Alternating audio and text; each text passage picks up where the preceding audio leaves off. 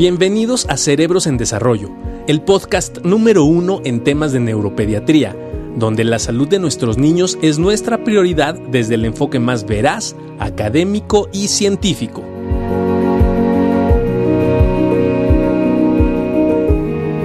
Gracias por estar en otra cápsula más del Departamento de Neurología. Eh, aquí estoy con el doctor Juan Carlos García. Y vamos a hablar de un tema muy interesante que es el niño hipotónico, que es algo muy frecuente. Como siempre, vamos, estamos estrenando, Juan Carlos, que es todo un super máster de la tecnología, está estrenando aquí para poder ajustar algunas cosas y mejorar nuestros videos. Por otro lado, le mandamos un gran saludo a nuestra este, social community manager, a Junue Vivanco que espero que este, esté recuperada y que se le esté pasando mucho mejor. Y bueno, este, se estén cuidando en casa. El semáforo está en naranja, pero aún así, por favor, síganse cuidando mucho en todo este proceso. Espero que empiecen a hacer un poco de ejercicio. Y las recomendaciones son, todas las pláticas que hacemos se quedan grabadas y se van a nuestro canal de YouTube primero, más o menos se tarda una semana. Estas de neurología van a www.cerebrosendesarrollo.com y luego van al podcast que está Spotify, Himalaya y todos los que haya, donde está en www.cerebrosendesarrollo.com. También van a ver varias pláticas en Pediatría México en el podcast o a través de nuestras redes de YouTube, que es AMHIM que es Asociación de Médicos del Hospital Infantil de México, cdmx.com. Bueno, eso es muy importante para que lo tengan. Y si de repente se pierden la plática o no la pueden escuchar, eh, la pueden, nos pueden seguir ahí. Se tarda una semana más o menos en llegar allá. Todo el trabajo, y le agradecemos muchísimo a Javier Escamilla, que está haciendo también su podcast y su seguimiento para que lo puedan seguir. Y también queremos pedirles varias cosas. Uno, bueno, las estrellas, si nos las pueden seguir mandando, nos sirve muchísimo. Y dos, es que yo tengo la exclusiva de que el maestro Juan Carlos García Beristán ya abrió su propia página de Facebook. Nos encantaría, si lo pueden. ¿Eh? Súper exclusiva, le digo. Súper, bueno, ya, exclusiva no, porque ya hay un chorro de seguidores.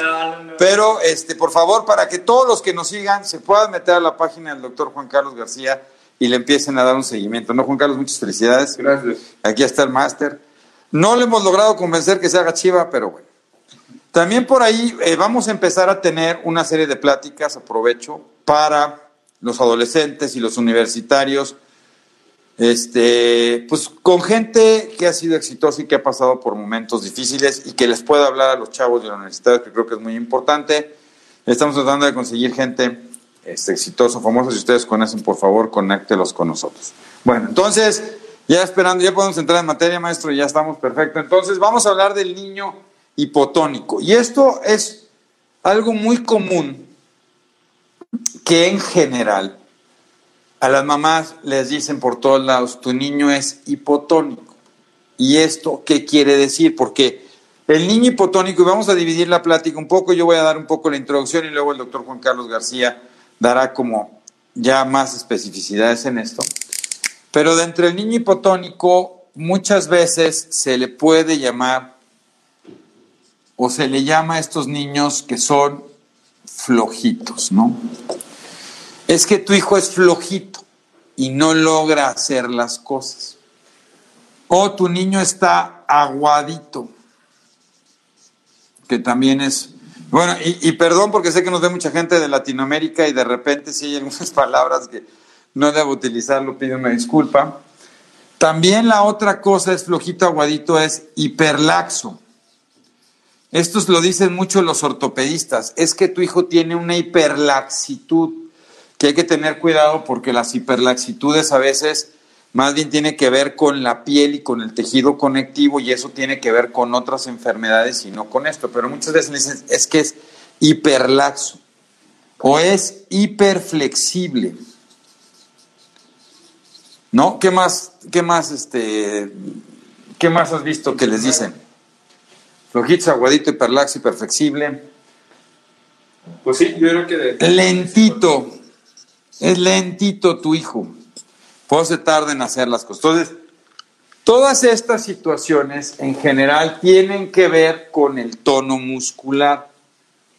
Y es bien importante porque la palabra hipotónico viene del sufijo, prefijo, mefijo griego hipos, que tiene que ver bajo, y tonos viene, y tónico viene del griego tono, que significa tensión. Y esto es muy importante porque el tono tiene que ver con la tensión del músculo, como un, como un puente colgante, cuando está colgando, tiene que mantenerse el puente así y no estar colgando. Tono no es igual, y esto es muy importante, tono no es igual a fuerza. Porque mucha gente se confunde, dice, es que ¿por qué dice que mi hijo tiene un bajo tono muscular? Si en realidad yo lo veo muy fuerte y no tiene que ver nada el tono y la fuerza. Dos, tampoco tiene nada que ver el tono con el desarrollo de habilidades cognitivas. Sí hay causas donde hay problemas de tono muscular y problemas cognitivos, pero no tiene que ver en absoluto un problema cognitivo con un problema del tono muscular. A veces el problema es que los chavos con hipotonía no alcanzan la ganancia de habilidades que deberían de tener, pero no es porque tengan un problema de su capacidad intelectual, sino porque no pueden estar desarrollando estas habilidades. También es muy importante porque no es lo mismo tono que trofismo. O sea, la gente a veces dice, bueno, si mi hijo tiene un bajo tono muscular, debería estar flaco y escuálido. No, hay niños que tienen un bajo tono muscular y están muy fofos, muy, muy llenitos, hay niños que tienen bajo tono muscular y están muy delgaditos. Todo depende del origen y la causa. Lo importante es que cuando yo hablo del tono muscular, el tono muscular tiene que ver con la tensión que guarda el músculo. Ante un estado pasivo, como cuando estoy acostado, o ante un estado activo, cuando me estoy moviendo. Eso es súper importante. Y súper importante diferenciarlo de todas estas situaciones porque se suelen confundir muchísimo. Ok, ahora, algo interesante es, esa es una hipótesis que tengo yo y que espero que la comparta el maestro y los demás, es que el desarrollo, y lo vamos a volver a decir, el desarrollo de un pequeño depende mucho al inicio de la vida del desarrollo motriz. Y este desarrollo motriz, como ya lo habíamos platicado, se va a ir dando y cada eslabón le da pie al siguiente eslabón más fuerte. Y la mayoría de este desarrollo motriz depende al inicio de la vida del tono muscular. Entonces, el tono muscular es el que le va a ir dando la oportunidad al niño de ir ganando desarrollo de habilidades. Por lo tanto, es algo muy común que si yo tengo un problema, y a veces lo van a ver a uno, porque la mamá dice, es que mi hijo le está costando trabajo ganar habilidades o mi hijo no está ganando habilidades. Y entonces, esto, si, si yo me desfaso en la ganancia de habilidades, a esto se le conoce como un... ¿Sí nos están viendo alguien o yo nomás estoy aquí hablando, compadre? Espero que sí. Espero que sí nos estén viendo. un retraso global del desarrollo.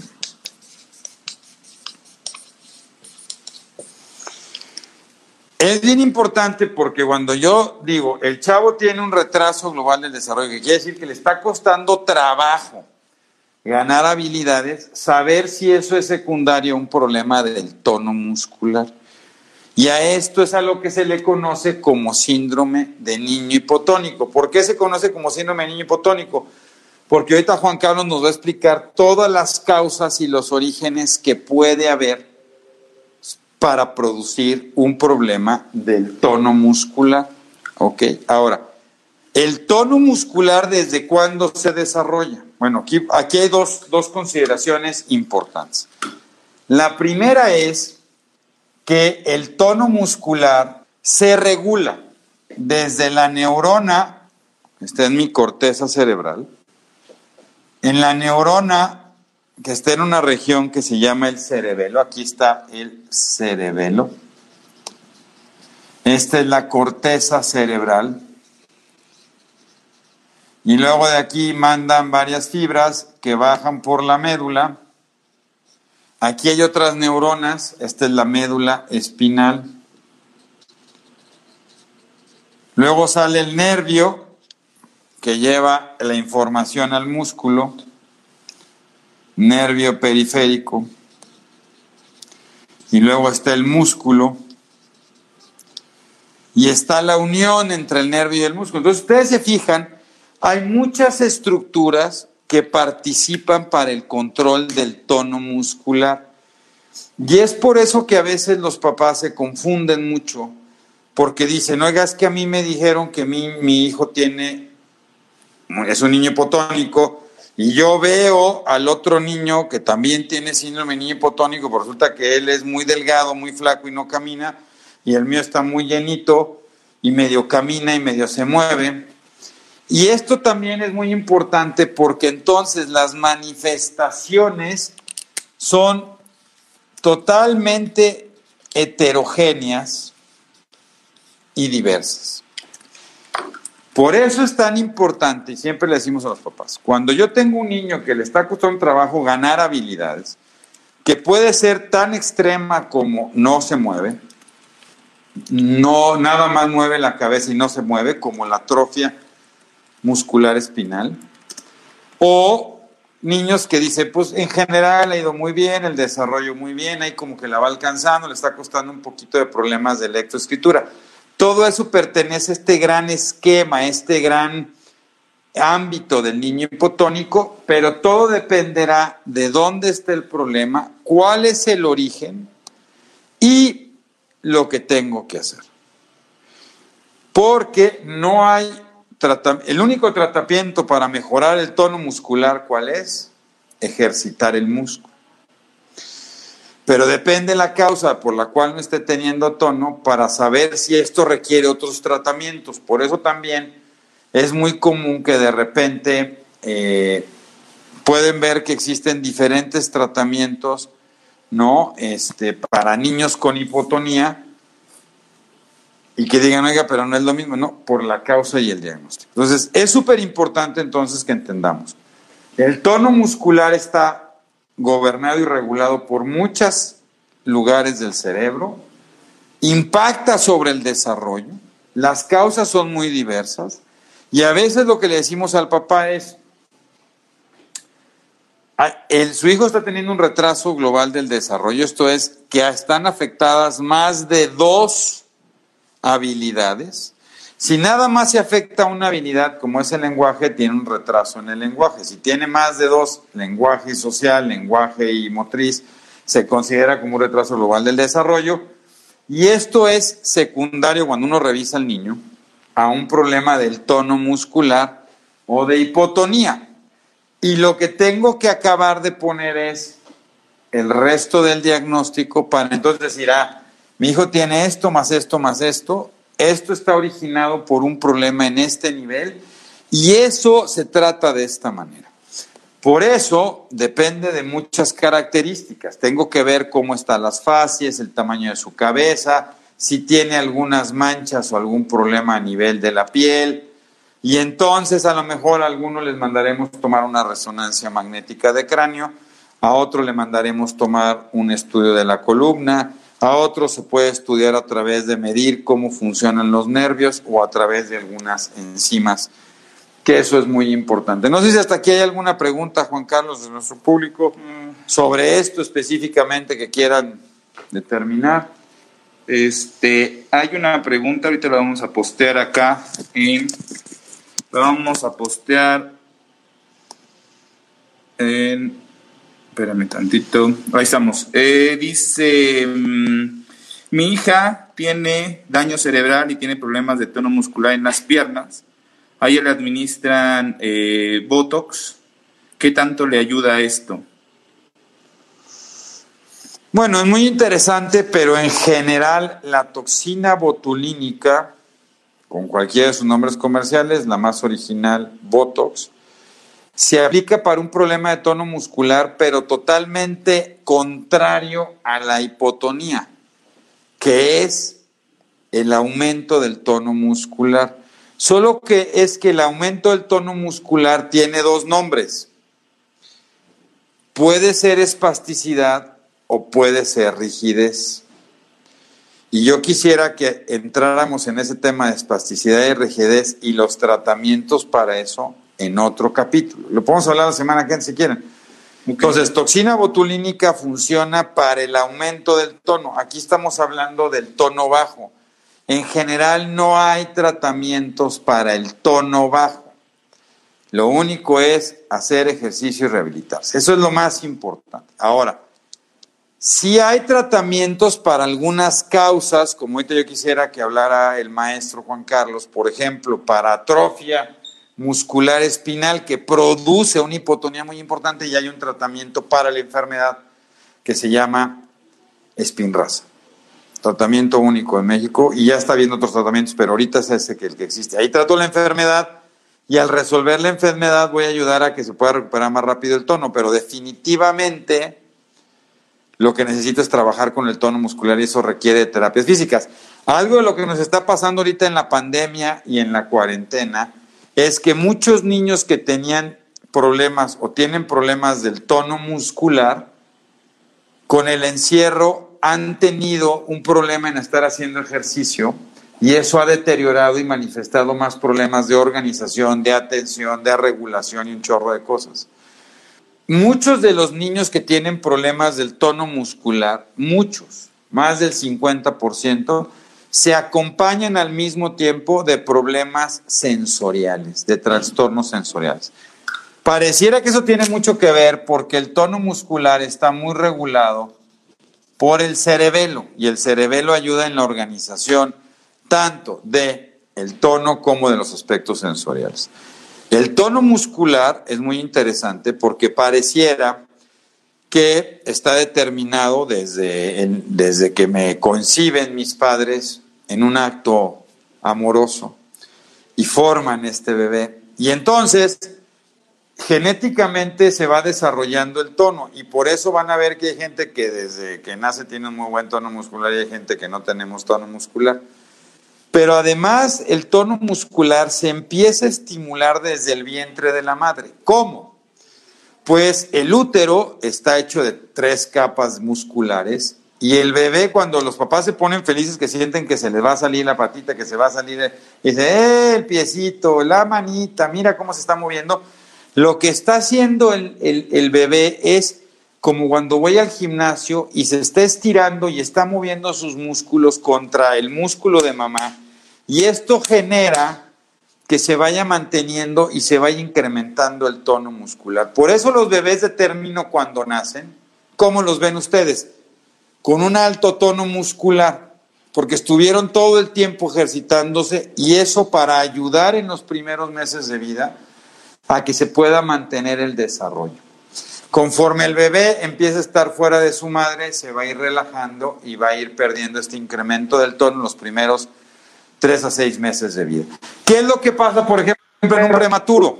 Hay muchas causas, pero en un prematuro que no tuvo la oportunidad de estarse ejercitando, en general, una situación que tienen muy común los prematuros es bajo tono muscular.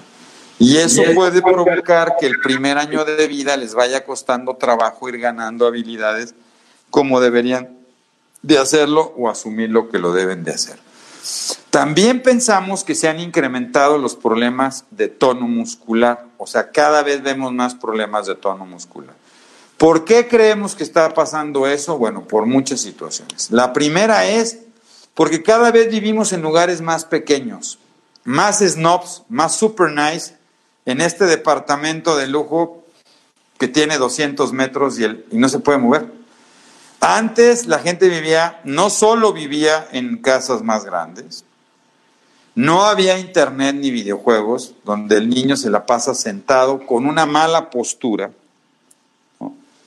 Porque si se fijan, ver la televisión pues está lejos, pero cuando estoy con el iPad o con el celular, las posturas que tiene el niño son anormales y eso genera otros tipos de cosas. Pero entonces, y también evita que se estimulen. Entonces vivimos en lugares más pequeños. Dos, vivimos en lugares más inseguros.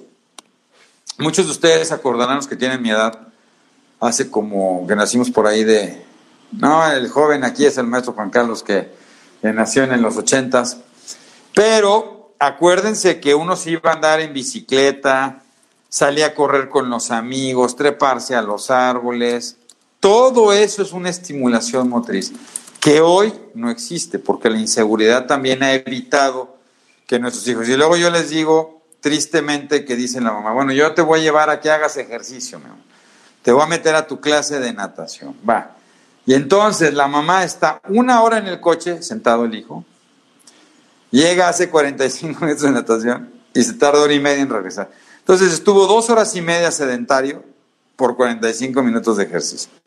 Entonces, sí hemos disminuido de manera muy importante el ejercicio y creemos que esa es otra causa. Tres es que el tono muscular, para que yo sepa cómo estoy, dependo de mi sensibilidad. Mi cuerpo me tiene que estar hablando si estoy chueco, si no estoy chueco, si estoy para adelante, para atrás, si estoy todo así. Entonces, es bien interesante. Y otra hipótesis que esa no o sea, bueno, que habrá que ver si es cierto, pero es, cada vez las telas son más lindas. Son, hipotónicas, son hipoalergénicas, hipo no sé qué, pero esta, esta falta de rudeza, de rigidez en las telas, de caminar descalzos, evita una estimulación sensorial que evita a su vez una cuestión de tono muscular. Entonces también Estar con puras cosas así que no me genera nada favorece un bajo tono muscular. La alimentación, muy importante. Y no tiene que ver necesariamente con el nivel de proteínas que consumimos, sino con los ácidos grasos omega 3. Los ácidos grasos omega 3 son ácidos grasos esenciales. Ya te voy a dejar jugar. ácidos grasos esenciales que eso quiere decir que se tienen que consumir. Y desafortunadamente el consumo cada vez que hacemos de estos alimentos es menor, que tiene que ver con pescado fresco, pescado fresco de la Juco, donde salmón, este, atún, sardinas. Luego uno dice, me estoy comiendo un salmón riquísimo chileno, saludo a los chilenos que están por ahí en Santiago, este, un lugar exquisito para comer mariscos ahí en Santiago, pero eh, pues digo, es un, es un pescado, es un salmón que tiene tres meses congelado para llegar aquí, ¿no? Todo eso va haciendo que se pierdan las propiedades. Y además la comida chatarra destruye e impide la absorción de ácidos grasos omega 3 en la primera porción del intestino. Entonces también eso pareciera que dificulta este proceso. Cada vez la vida es más hedonista, cada vez hay menos. Entonces todo eso ha dificultado el proceso. Y aunque estamos muy fitness, corriendo, los chavitos cada vez hacen menos ejercicio y eso es una realidad de la que estamos viviendo. Y por último, algo muy importante para el tono muscular también es el descanso en el sueño. Las pláticas muy interesantes del doctor Juan Carlos García, que las pueden buscar ahí de, de impacto sobre el sueño. Si yo no estoy durmiendo mis horas y no duermo bien, el músculo no se relaja y no está preparado para hacer ejercicio y eso puede favorecer problemas de hipotonía. Entonces creemos que hay muchas causas y muchos factores que han incrementado este proceso. Y simple y sencillamente yo les digo a los papás, por ejemplo, ¿cuánto están escribiendo actualmente? ¿Cuánto escribe ya la gente hoy con lápiz y papel? Muy poco. ¿Y qué es lo que hacemos? Estar chateando todo el tiempo. Eso evita desarrollar la fortaleza de los músculos en la mano para poder generar no solo habilidades de lectoescritura, de recortar, de rasgar, de pintar. Este, hoy, por ejemplo, es bien interesante, ¿no? lo platicábamos el otro día en Pases del Desarrollo. No es lo mismo hacer muñecos de nieve con plastilina que con Play-Doh. Tiene que ver con la fuerza de lo que estoy haciendo. Entonces la plastilina ayuda a fortalecerme el Play-Doh, no. Es más fácil el Play-Doh, sí, está más bonito, pero la plastilina favorece el fortalecimiento de la mano y evidentemente los procesos de lectoescritura y otra serie de cosas. Bueno, entonces, más o menos así está el panorama. Yo quisiera pedirle al doctor Juan Carlos García que lo sigan en sus redes, denle like, por favor. Y dos es que si nos puedes explicar, Juan Carlos, o me gustaría que nos explicaras, como cuáles pueden ser las causas o los orígenes que hay en el sistema nervioso central y cuáles pueden ser las causas y los orígenes que se pueden dar en el sistema nervioso periférico. Y, si es genético o no es genético. Luego me dicen, oiga, Doc, y esto es genético, ¿no? Porque el papá es igualito, ¿no? Está todo así, no camina, no hace ejercicio, no hace fuerza. No, yo voy para allá, compadre. Este, ya. le, va a tocar estar moviéndole ahí para que vean. Como tú le quieres hacer, compadre. A ver, inténtalo. A ver, lo voy a intentar, si no. Tenemos que tener un cambio más estratégico. Estamos intentando hacer todo por mantener la sana distancia, entonces eso ha implicado que nos tengamos que mover de un lado a, a otro. Este, bueno, varias cosas, eh, mucha información que, que, ya nos ha comentado el doctor Barragán, que es, es muy importante. Eh, hay por ahí algunos comentarios. Evidentemente, esta, esta disminución del tono eh, puede venir eh, acompañando a otros síndromes o ser parte de, de, algunos síndromes que, que, podemos observar frecuentemente en la consulta. por ahí nos escribían, evidentemente, trisomía 21, síndrome de Down, como característica puede tener una hipotonía. La hipotonía no solamente se manifiesta con la debilidad también de, al momento de realizar algún tipo de actividad eh, física, sino también lo podemos ver en la expresión facial. Ahorita vamos a, a tocar un poquito ese tema porque también son otras interrogantes. Ahorita las vamos a ir contestando. Este, vamos a, tomarnos algunos minutos para contestar algunas de sus preguntas. Pero evidentemente el síndrome de Down se caracteriza, se caracteriza por este, hipotonía y por muchas otras cosas que pudieran estar asociadas a la trisomía 21. Eh, la hipotonía, como decía el doctor Barragán, esta, esta disminución del tono muscular, la única manera de, de, tratarla es bajo rehabilitación física, porque preguntaban, bueno, ¿qué medicamentos puedo utilizar para incrementar el tono? Para incrementar el tono, no. La, realidad es que para incrementar el tono lo que tenemos que hacer es activarnos físicamente. Tips, ahorita los vamos a hablar, un poquito de la actividad eh, física que podría favorecer a que los niños pudieran adquirir el tono muscular. ¿Cuándo nos damos cuenta? Esto es muy importante. El tono muscular nosotros lo vamos siguiendo y lo vamos verificando y lo vamos checando y vamos corroborando que el tono muscular se vaya adquiriendo de forma eh, adecuada. Eh, eso lo hacemos desde los primeros meses de vida. Eh, nosotros lo hacemos en exploración eh, neurológica que realizamos con los niños en el consultorio, desde el tono del cuello, que seguramente será algo que ustedes lo recuerdan, ¿no? que su pediatra siempre revisaba que el cuellito pudiera estar un poquito flojo no, sea, que nosotros lo denominamos sostén. Eso tiene que ver con tono. Después lo vamos viendo en las actitudes, en las posturas que el niño va teniendo a lo largo de la vida para ir conociendo qué tanto va ganando en tono muscular. Hay una parte importante y que siempre lo comentamos en la consulta quien hemos tenido la oportunidad de, atender. ¿no? El tono muscular se caracteriza por darnos postura. La postura tiene que ver con el tono, con esta sinergia de músculos para que nosotros podamos estar en una postura. Entonces, es algo habitual que de repente los niños con tono muscular bajo hayan tenido dificultades a lo mejor para la marcha, hayan tenido dificultades para el gateo, dificultades para subir, bajar escaleras, lo van adquiriendo poco a poco, pero al final tenemos algunas posiciones, ¿no? Por lo regular los niños con tono muscular bajo son niños que están encorvaditos, caminan encorvados, ¿no? No logran tener una postura totalmente recta y esto es justo para poder compensar un poco la, la fuerza. Junto con otras situaciones que se comentaba, el tono muscular también puede reflejarse en alteraciones no solamente en mover los músculos más gruesos, sino también la parte más fina. Y eso tiene que ver con situaciones también de lenguaje. Entonces, las situaciones de lenguaje también pueden estar implicadas en niños con eh, tono bajo o disminuido. Y eso es porque utilizamos más de 80 músculos para hablar, eso también siempre lo explico en la consulta. Y entonces, si el tono muscular de la cara también se encuentra disminuido, estamos con un niño hipotónico, Evidentemente también la situación del lenguaje podría verse implicada, puesto que este tono disminuido nos estaría dando este, estos problemas. Entonces, vamos, eh, comentaba el doctor Barragán, existen dos situaciones que nosotros tenemos que valorar cuando llega al consultorio un niño con el tono eh, muscular disminuido. Hay diferentes grados de severidad, ¿no?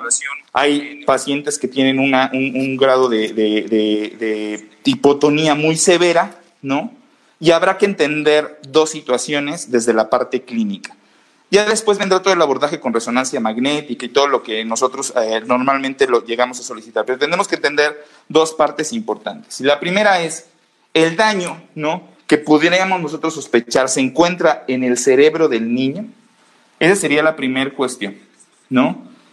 Y eso entonces nos llevaría a diferentes manifestaciones a lo largo de la vida. Y voy a ser muy, muy enfático en los pacientes que tienen algo que se llama parálisis cerebral infantil. La parálisis cerebral infantil es un daño, precisamente, en el cerebro del niño, en un cerebro que se está desarrollando y que ese daño nos va a dejar como consecuencia un problema motor. No significa, porque el, término parálisis cerebral siempre lo hemos platicado, no parece que cuando lo, decimos, hablamos de un cerebro que se paralizó, que no sirve el cerebro. Esto no es así. Cuando hablamos de parálisis cerebral infantil nos referimos a la situación motora, y esa parte clínica es muy importante. Sin embargo, el daño viene aquí. ¿Qué pudo haber pasado? Una baja oxigenación al momento de nacer, una situación de sangrado al momento de nacer, algún traumatismo en el cerebro que se estaba desarrollando, alguna infección, etcétera, etcétera. Y esa lesión entonces causa una alteración en el tono muscular. ¿Cómo se manifiesta de forma inicial? De forma inicial podríamos tener manifestaciones de hipotonía, es decir, que el tono este, muscular se encontraba disminuido. Sin embargo, al momento de tener una lesión en el sistema nervioso central, pasando el tiempo, esta hipotonía va a tornarse en algo que nosotros le decimos hipertonía o espasticidad. Es decir, de pasar de un niño flacidito, aguadito, como decía el doctor al inicio, pasaríamos a un niño totalmente rígido por el daño que existe a nivel del sistema nervioso central. Y ahí es la importancia de iniciar la rehabilitación en el momento en que nosotros identificamos que el cerebro pudo haber sufrido de un daño que pudiera causarnos una secuela en el ámbito motor. Entonces, cuando el niño está hipotónico después de esta situación, la rehabilitación se tiene que iniciar de manera inmediata con el fin de evitar las situaciones de espasticidad, que era un poquito la pregunta que le hacían al doctor Barragán respecto a la toxina botulínica, que se administra en niños que son muy espásticos, que no pueden ya prácticamente doblar, ¿no? O hacer uso de, sus articulaciones. Entonces, lo que se hace es administrar toxina botulínica, eso ejerce un mecanismo de relajación, por decirlo de alguna manera, y entonces le va a permitir flexionar y estirar el, brazo o, las extremidades en donde se, se aplique. Como todas las terapias, ¿no? Por lo regular, sobre todo la, parte farmacológica, por eso insistimos que la rehabilitación física es fundamental y es lo que se tiene que mantener a lo largo de la vida en pacientes que pudieran tener los dos fenómenos tanto hipertonía o espasticidad o la parte de eh, hipotonía. Entonces, estos tratamientos farmacológicos también pueden llegar a bajar un poquito la calidad o el efecto, ¿no? Que mientras más toxina botulínica se vaya administrando con el paso de los años, al final ya no tengamos el mismo efecto que teníamos al inicio. Entonces, eh, entendiendo un poquito esta parte, tenemos dos zonas que podían verse involucradas, que sería entonces el sistema nervioso central, ¿sí? O bien tener lesiones en el sistema nervioso periférico, que eso incluiría diversas patologías que van a involucrar la fibra muscular por un lado, o bien van a involucrar los nervios que llegan a la fibra muscular, que vas a poner nervios, y este es el músculo, como lo puso aquí el doctor, entonces podemos tener alteraciones ya sea en el músculo o bien en los nervios, que entonces nos daría una hipotonía de tipo periférica. Estamos teniendo aquí lo que platicamos con los niños con parálisis cerebral infantil, que sería una hipotonía de origen central, porque está en el cerebro, que es el centro regulador de todo, o bien una hipotonía de tipo periférico, donde el problema estaría entre los nervios, ¿sí? Y el músculo, y en la unión entre el nervio, evidentemente, y el músculo. Esto nos va a dar diversas manifestaciones que nosotros tenemos que revisar en la parte clínica y que si ustedes sospechan que alguno de sus niños lo pudiera tener, es importante platicarlo con su pediatra y con su neurólogo. El tono bajo, entonces, va a constituir una de las principales causas de, consulta para nosotros y que tenemos que indagar entonces, como les decíamos, si existe una afección en el músculo, en el nervio o bien a nivel del sistema nervioso central. Para eso se hace una exploración general del niño, se tiene que ver la profundidad de la hipotonía, por lo los niños que son muy hipotónicos, donde ya tenemos una afección no solamente de los músculos de las piernas, de los brazos, sino también de los músculos de la cara, incluso de los músculos que permiten que el niño trague, ojo con eso, que el niño trague, para todo ocupamos músculos. Entonces, ese tipo de, manifestaciones tan profundas, tan severas de hipotonía, por lo regular nosotros lo relacionamos con alteraciones periféricas. Eso es muy importante. No quiero decir que solamente pueda pasar en este aspecto, pero sí, la mayor parte de las veces las alteraciones periféricas nos van a condicionar una hipotonía mucho más severa. También que nos va a condicionar que los niños puedan perder a lo mejor reflejos, ¿sí? Los reflejos que nosotros eh, tomamos cuando exploramos al niño con el martillo, que ven que les pegamos un poquito en el codo, en, las rodillas, etcétera. Esa hipotonía podría condicionar entonces que se perdieran los reflejos y que esto fuera muy severo. A comparación de los niños con parálisis cerebral infantil, donde ya vemos que la hipotonía a veces no es muy, muy, muy severa más que al inicio del proceso de lesión, pero posteriormente va incrementando el tono muscular, por lo regular y que nos está escuchando en niños que tengan parálisis cerebral infantil, los pacientes pueden presentar reflejos incrementados le pegamos poquitito en, la, en, las, en las codos o en las rodillas y lo que tenemos son reflejos muy incrementados. Eso constituye una, un, nosotros le decimos síndrome piramidal, que a final de cuentas nos va a explicar que clínicamente lo que sospechamos es entonces que la lesión venga del sistema nervioso central. Ya comentaba el doctor, hay enfermedades genéticas que pudieran condicionar hipotonía. La hipotonía trisomía 21, ya lo, lo, comentamos. Y que por lo regular los niños, ¿qué pasa con trisomía 21? Trisomía 21 siempre es un ejemplo que nosotros ponemos como característica porque los pacientes por lo regular tienen este desfase en el, en el neurodesarrollo, van tardando en la adquisición de habilidades eh, motoras, hitos del desarrollo, Después se mantienen hipotónicos a lo largo del tiempo, gran cantidad de pacientes con trisomía 21 y cuando ustedes los vean, que gran parte de ellos son de estatura pequeña, pero además de eso, tienden a encorvarse un poquito, ¿no? Y además los pacientes con trisomía 21 también tienden a tener un abdomen medio prominente, una pancita, ¿sí? Esto en parte tiene que ver también con hipotonía e hiperlaxitud y con la pérdida del tono muscular de los músculos que constituyen el abdomen. Por eso gran parte de los pacientes con síndrome de Down, si ustedes lo recuerdan, trisomía 21, tienden a tener un abultamiento, a estar un poquito gorditos, pues tiene que ver con la parte hipotónica. Y de ahí a las manifestaciones de la carita, ¿no? Se dice que por ahí los pacientes con eh, trisomía 21, por ejemplo, que tienen esta, esta parte de disminución en el tono, se encuentran con una cara a veces que solamente es expresiva en la parte de la carita, un poquito en los ojos, pero que cuando están en reposo difícilmente se alcanzan a ver incluso líneas de expresión, etc. Y también pacientes con síndrome de Down que podrían tener hipotonía importante, donde la macroglosia, que es este incremento en la lengua, ¿no?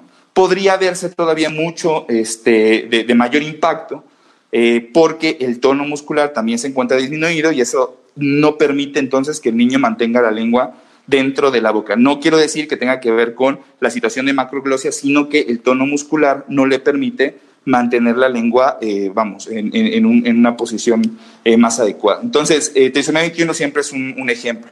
Y otras situaciones genéticas, por ejemplo, como lo que comentaba el doctor Barragán, que es la atrofia muscular espinal, que son niños que pueden nacer extremadamente débiles, muy débiles, con, el tono muscular muy bajo. Eso complica varias situaciones, desde tragar, ¿no? Poder alimentarse.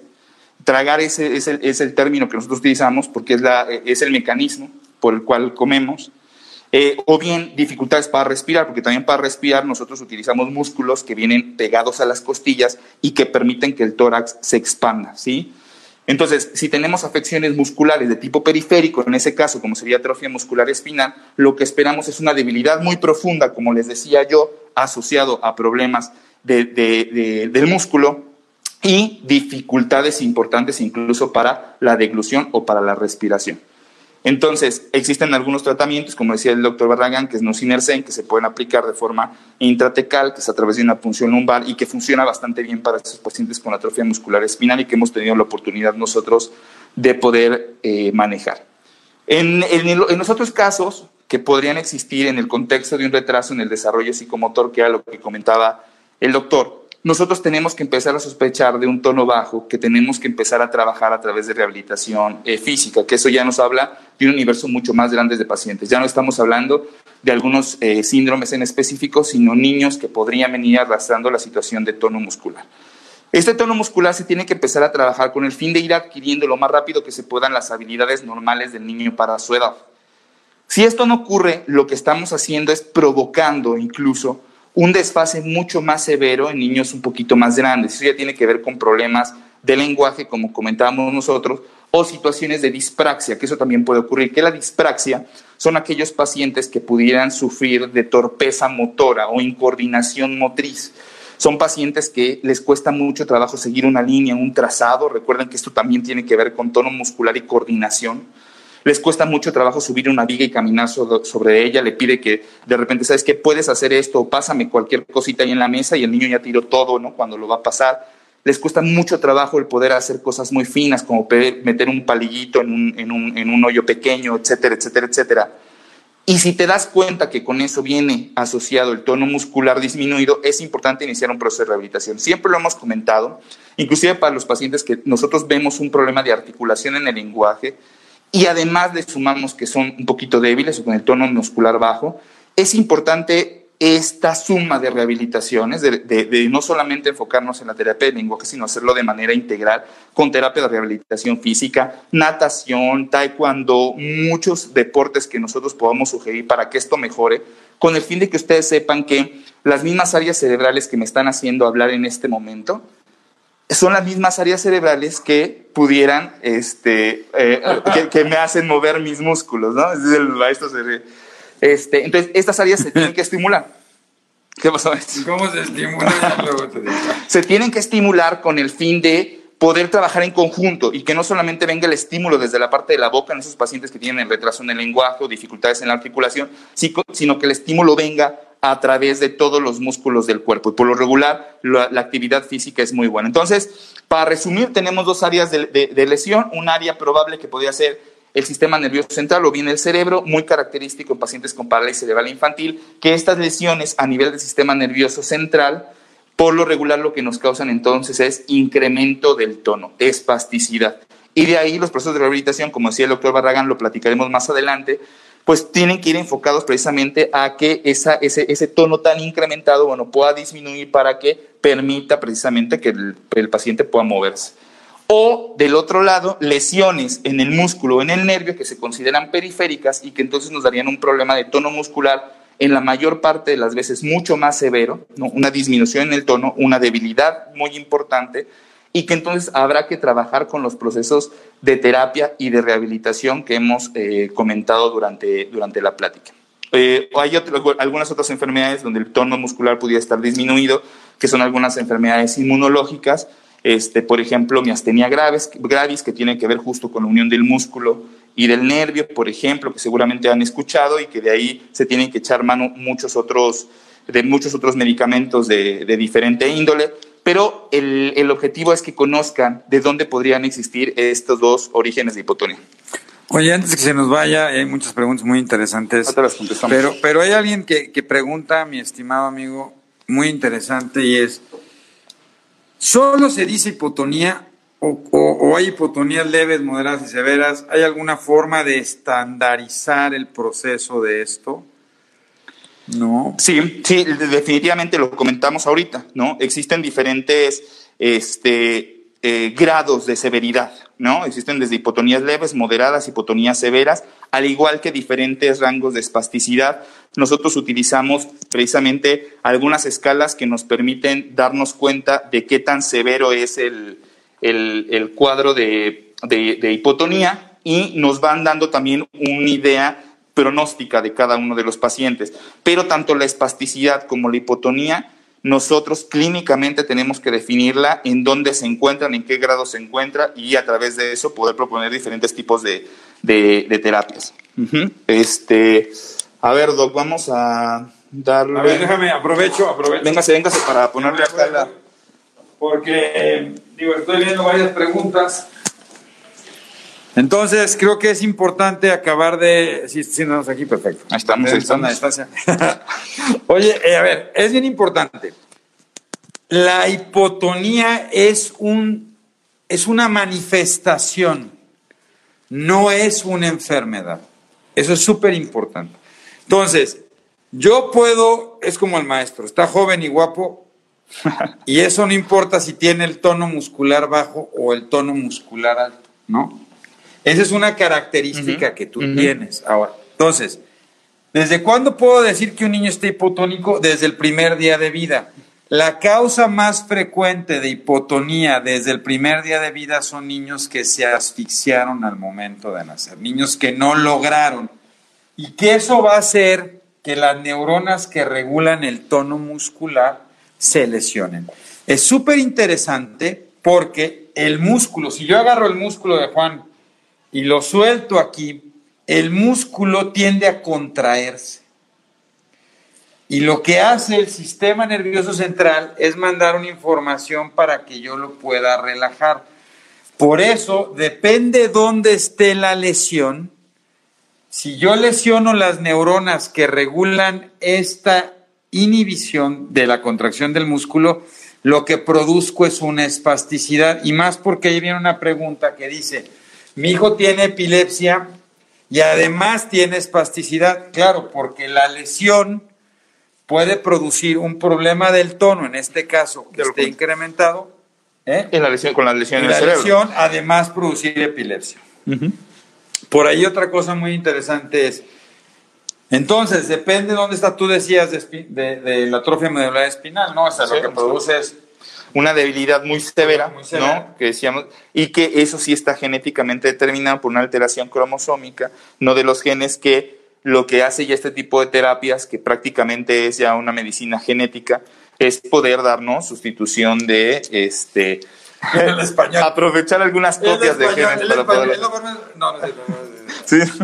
Este, a ver, vamos a ver, vamos a ver. La otra pregunta es, eh, los omegas, los omegas funcionan, se pueden dar omegas, hay muchos omegas en el mercado, son mejor los omegas de origen animal que de origen vegetal y de preferencia que se mantenga arriba de un gramo al día.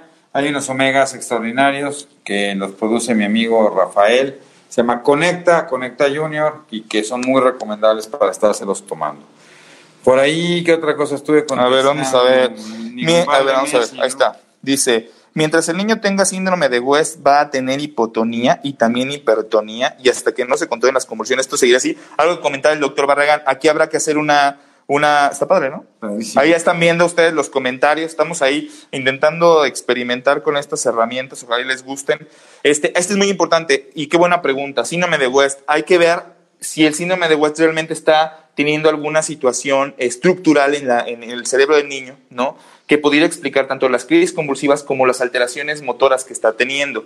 Eh, eh, hay por ahí alguna situación que se llama esclerosis tuberosa, que creo que ya se ha tocado anteriormente, que eso podría eh, manifestarse con lesiones cerebrales, manifestaciones cutáneas y síndrome de West, por ejemplo, o, espasmos infantiles. Pero a lo que decía el doctor Barragán es muy importante porque entonces podríamos tener una lesión a nivel del sistema nervioso central que sí condicionara el problema motor en tu niño. Entonces sí, evidentemente esta alteración habrá que entenderla a través de estudios de imagen y un abordaje mucho más. Ahora, es muy interesante importante. porque todo muscular puede estar afectado. Por ahí preguntaban, ¿hay algunos antiepilépticos que pueden producir esto? Sí.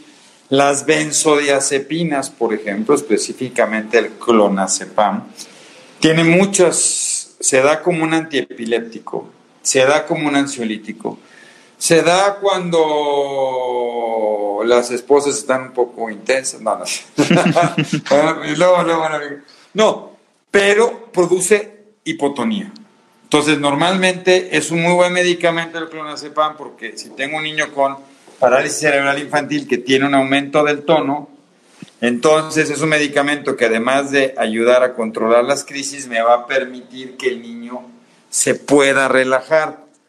Muy diferente, muy diferente, si el niño tiene hipotonía y le doy clonazepam, lo que voy a provocar es que aumente la hipotonía. Entonces también por eso, como siempre hemos dicho, cuando yo voy a dar un tratamiento farmacológico es súper importante que vea no solo lo que tiene el paciente, sino las otras condiciones. Y por ahí una causa muy común que estamos viendo en, en niños prematuros Esa es otra vez de lo, de lo que preguntaba. Ahorita, la, ahorita la vamos a contestar. En niños prematuros, porque por ahí está la pregunta, es si se lesionan alrededor de, de mi cabeza, hay unas fibras por donde viaja la información.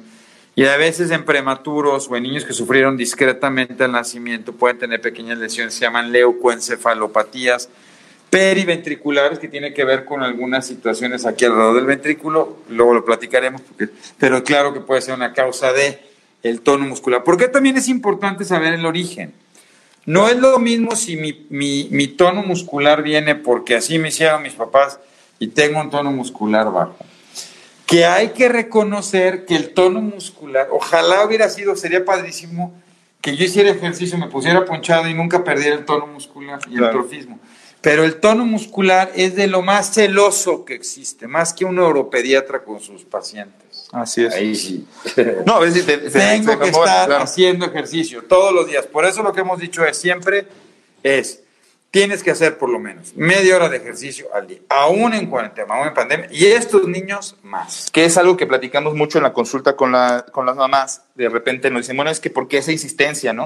Si yo vengo por un problema de que el niño no logra dibujar bien, no escribe bien, tiene un problema articulatorio en el lenguaje, ¿por qué me lo mandan hacer ejercicio? ¿Por qué me lo mandan a, a- tener que rehabilitar la parte física? Porque es fundamental poderlo hacer. Ya lo explicaba el doctor. Esto va a permitir mejoría del tono muscular, no solamente en lo que nos interesa en este caso que sea la boca, sino en todo lo que tenemos que hacer. Entonces, el tono muscular se tiene que mantener activo. Esa es la, la- vamos, la condicionante. Y actividad significa movimiento. El principal problema en pacientes con lesiones cerebrales, ¿sí? Es que por lo regular, la misma lesión cerebral causa que los pacientes dejen de moverse. Entonces, como dejan de moverse, dejan de mover los brazos, dejan de mover las piernas, los pacientes pasan mucho tiempo en cama. Lo que hace es que las señales que venían del cerebro hacia el nervio y el músculo se pierden. Por lo tanto, como usted decía, lo que va a hacer el músculo es contraerse. De ahí viene la espasticidad. Y la atrofia muscular. Esta atrofia es secundaria a lo que platicábamos como la enfermedad que le da a los pacientes genéticamente, sino que está ocasionada por esta falta de movilidad secundario al problema neurológico que existe a nivel del cerebro. Y entonces, al momento que se deja de mover, ustedes van a ver que el músculo se va haciendo delgadito y además se va poniendo rígido el paciente. Un claro ejemplo es cuando alguien se fractura una pierna o se fractura una- un brazo, que por ahí alguien lo, lo ha visto, le ponen el yeso, deja de mover la pierna o el brazo, y cuando le quitan el yeso, el brazo se ve muy delgadito. ¿no? Dices, ay, se puso muy delgadito el brazo. Claro, lo dejó de mover, perdió masa muscular y evidentemente ese tono también estará disminuido. Eh, pregunta Gisela Arias, eh, ¿cómo ayudamos a los niños con Down que no pueden masticar? Tiene tres años y solo toma líquidos. Si prueba alimentos semisólidos, se atraganta. Gracias. Lo platicamos hace un momento. Dos situaciones importantes en pacientes con T21. La primera es la hipotonía, evidentemente, eh, es, eh, se puede manifestar con problemas de deglución, con problemas articulatorios del lenguaje, pero también le sumamos en trisomía 21 la macroglosia, que también puede dificultar un poco el hecho de que los niños puedan... Macroglosia es que la le- que la lengua esté grande. Entonces, que, que puedan, que puedan comer bien. Y ahí la valoración del paladar, etcétera, es necesaria. ¿Qué es lo que te recomendamos siempre? Tener una buena valoración este, eh, por, por un fonoaudiólogo, que nosotros eh, así lo, lo- lo hacemos, junto con rehabilitación en esta área, donde podamos mejorar no solamente eh, el que no mastique, sino el poder empezar a introducir algunos alimentos que pasen de, esa, de, esta consistencia líquida, semilíquida, a ser un poquito más sólida. Y la otra es toda la estimulación orofacial, ¿sí? o, o terapia orofacial, que puede servirle mucho al niño para poder empezar a activar estos músculos de la cara, de la boca específicamente, que nos hacen tragar, que podrían estar con una actividad disminuida, como ya lo, lo, lo platicamos en, Definitivamente, en esta parte. Vamos bueno, otra pregunta. este, otra pregunta mientras la buscas, es súper importante. Este, por favor, Ya, no. síganos a través de nuestros canales de YouTube de Cerebros en Desarrollo y de AMGIM. Eh, si nos pueden dar un, un like y un seguimiento, nos, nos ayuda muchísimo junto con las estrellas. Gracias a todos que nos han dado las estrellas. El tono muscular requiere de un trabajo cotidiano muy importante. Espero que les haya gustado mucho. Y yo creo que podemos dejar el tema de espasticidad y rigidez, si te parece, para el martes que entra, Juan Carlos. Sí. Porque sí son dos cosas totalmente diferentes, el bajo tono muscular y el aumento del tono muscular. Por favor, todas las preguntas sigan las asientos a Ah, través de Facebook, por favor. ¿eh? A ver, mire, dice Ana, Ana Cecilia Domínguez. Para hipoplasia cerebelosa, ¿es normal un tono este, muscular bajo? Sí, sí, vamos. Eh, eh, ya comentamos ah, en algún momento que el cerebelo, además de tener una participación en la parte de coordinación motriz, eh, tiene una parte fundamental en la ejecución y planeación de los movimientos. Sí, la- la- la- las alteraciones cerebelosas, y no hablamos de, porque, porque ahí venían unos quistes cerebelosos, esos, vamos, habrá que valorar muy bien la imagen para ver imagen. si le podemos dar una significancia clínica o no. En el caso de que sí exista ya una hipoplasia bien deter- determinada, sí se puede manifestar con un tono muscular disminuido y con algunas otras este, mm, manifestaciones, ¿no? Como coordinación motriz, ¿no? Que parece como que tiembla un poquito, como si estuviera un poquito borrachito, y con problemas también en la marcha. Y eso también manifestarse con situaciones de tono, de tono bajo. Exactamente. Ya hablaremos también de los síndromes cerebelosos en otra ocasión. Se nos está yendo el tiempo muy rápido, como siempre. Este, espero que les haya gustado. Eh, por favor, nos gustó. Por favor, pónganos si les gustó no este, la nueva aplicación de Juan Carlos. Qué bueno que hay gente joven que tiene todas estas iniciativas que yo nomás deseo poner ahí al aprender y ya. A ver, una última, dice aquí, no, si no, ¿a partir de qué edad se puede dar el omega? El omega se puede Buena dar pregunta. a partir de cualquier edad. Ahora, en general, el seno materno Ese, ese iba. contiene una gran cantidad de ácidos grasos omega 3. La mejor manera de darle omega 3 a los bebés es seno materno. Y que de hecho eh, recomendamos, ¿no? Frecuentemente que las mamás, exactamente cuando están lactando, sean ellas las que consuman el, el ácido graso omega 3. desde el embarazo se recomienda un Así es. incremento en el consumo de ácidos grasos omega 3. Luego, durante el proceso de amamantamiento, aumentar la cantidad de omega 3 que pasa a través de leche materna, que en general se debe dar al primer año de vida, y a partir del primer año de vida se puede empezar la suplementación con ácidos grasos. La mayoría de las leches, la mayoría de las leches, y agradecemos mucho a Nestlé por todo el apoyo que nos da a la Asociación de Médicos este, y al Departamento de Neurología y que está muy interesada siempre en el desarrollo. La mayoría de las leches vienen suplementadas ya con ácidos grasos omega 3 y a partir de los dos años ya se pueden dar suplementaciones de otro tipo. ¿no?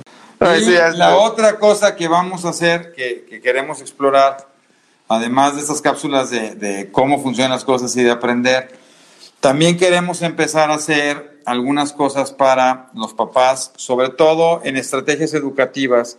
Y entonces vamos a tratar de subir cápsulas ¿no? muy pequeñas con terapeutas motrices de lenguaje, con toda esta dificultad que están teniendo para ir a las terapias, ¿no? Lo que queremos es empezar a subir cápsulas, ¿no? Con gente que nos pueda enseñar y Claro. nos pueda demostrar para que los papás que no están pudiendo ir o no pueden en este momento por su situación Sí, económica sí. pagar una terapia, por lo menos puedan a través de algunos videos, de algunas cápsulas, este, Poder seguir. poder sa- seguir a trabajando. Lo hemos platicado en otras, en otras cuestiones, en otras cápsulas. Ahorita que estamos en este periodo de, de- de aislamiento y la cuarentena y que no se está yendo a rehabilitación, lo cual nos preocupa mucho, Muchísimo. es un buen momento para contactar a sus, a sus terapeutas, por favor. No dejen de tener contacto con ellos. De repente decía el doctor Barragán algo muy cierto, puede haber algunos asesoramientos en línea, algunos videos que los terapeutas pueden eh, proporcionarle con el fin de que no perdamos esta secuencia de rehabilitación que van llevando los niños. Ya hablábamos de la importancia de no dejar de moverse, de no dejar de activarse, principalmente si sus niños ya tienen algún diagnóstico de un problema en el tono eh, muscular. Por bueno, favor. Doc, Bueno, ¿listo? Ahí estamos. Perfecto. Bueno. Doc, muchas gracias. No, sí, te Doc, muchas gracias a todos.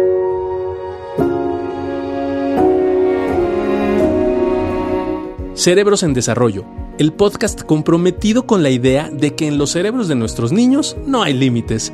Síguenos en nuestras redes sociales. En Facebook nos puedes encontrar como Neurología HIM, en Instagram como arroba Neuropedia HIM, nuestra página web es cerebrosendesarrollo.com y si tienes cualquier duda o comentario, por favor escríbenos al correo electrónico cerebrosendesarrollo.gmail.com. Si este episodio crees que le puede ayudar o servir a alguien, por favor compárteselo. Le podrías estar ayudando mucho más de lo que te imaginas. Nos seguimos escuchando.